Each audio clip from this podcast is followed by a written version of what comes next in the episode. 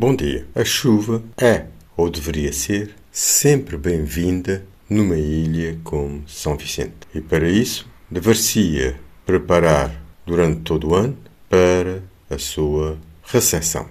A recepção dessa dávida da natureza. Infelizmente, a chuva tem tido impactos muito negativos na cidade devido, no meu entender, à fraca cidadania e à incompetência dos serviços municipais, em particular da gestão urbana da cidade.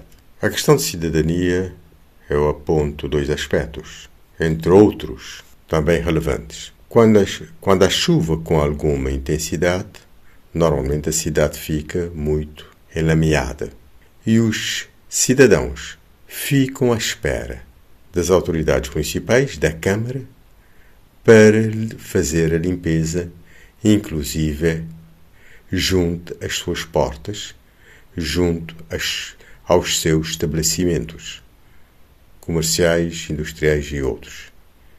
Eu penso que não é razoável. É falta de cidadania e de solidariedade.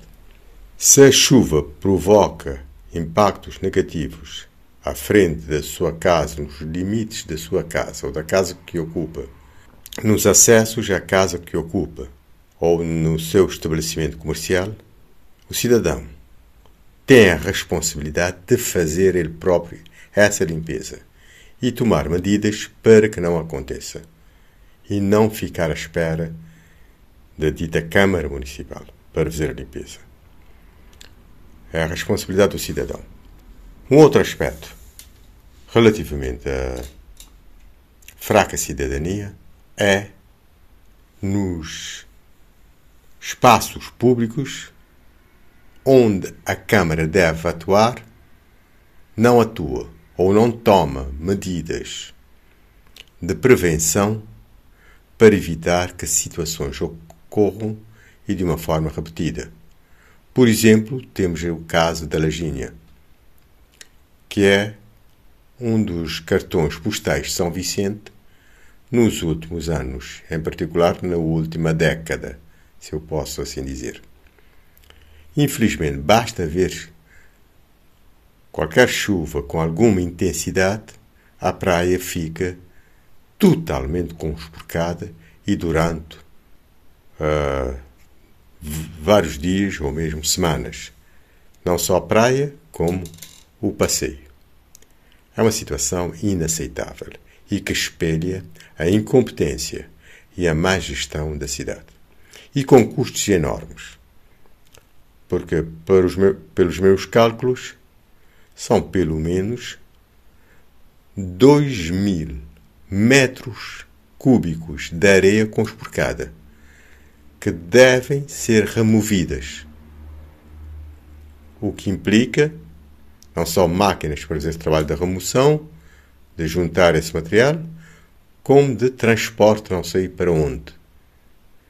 Isso equivale a cerca de 400 fretes de caminhões caminhões tipo 5 toneladas. Isso representa milhares de contos que são gastos toda vez que há chuva com alguma intensidade só para limpar minimamente a praia da Lagínia. Durante anos, por exemplo, numa década, já são várias dezenas de milhares de contos.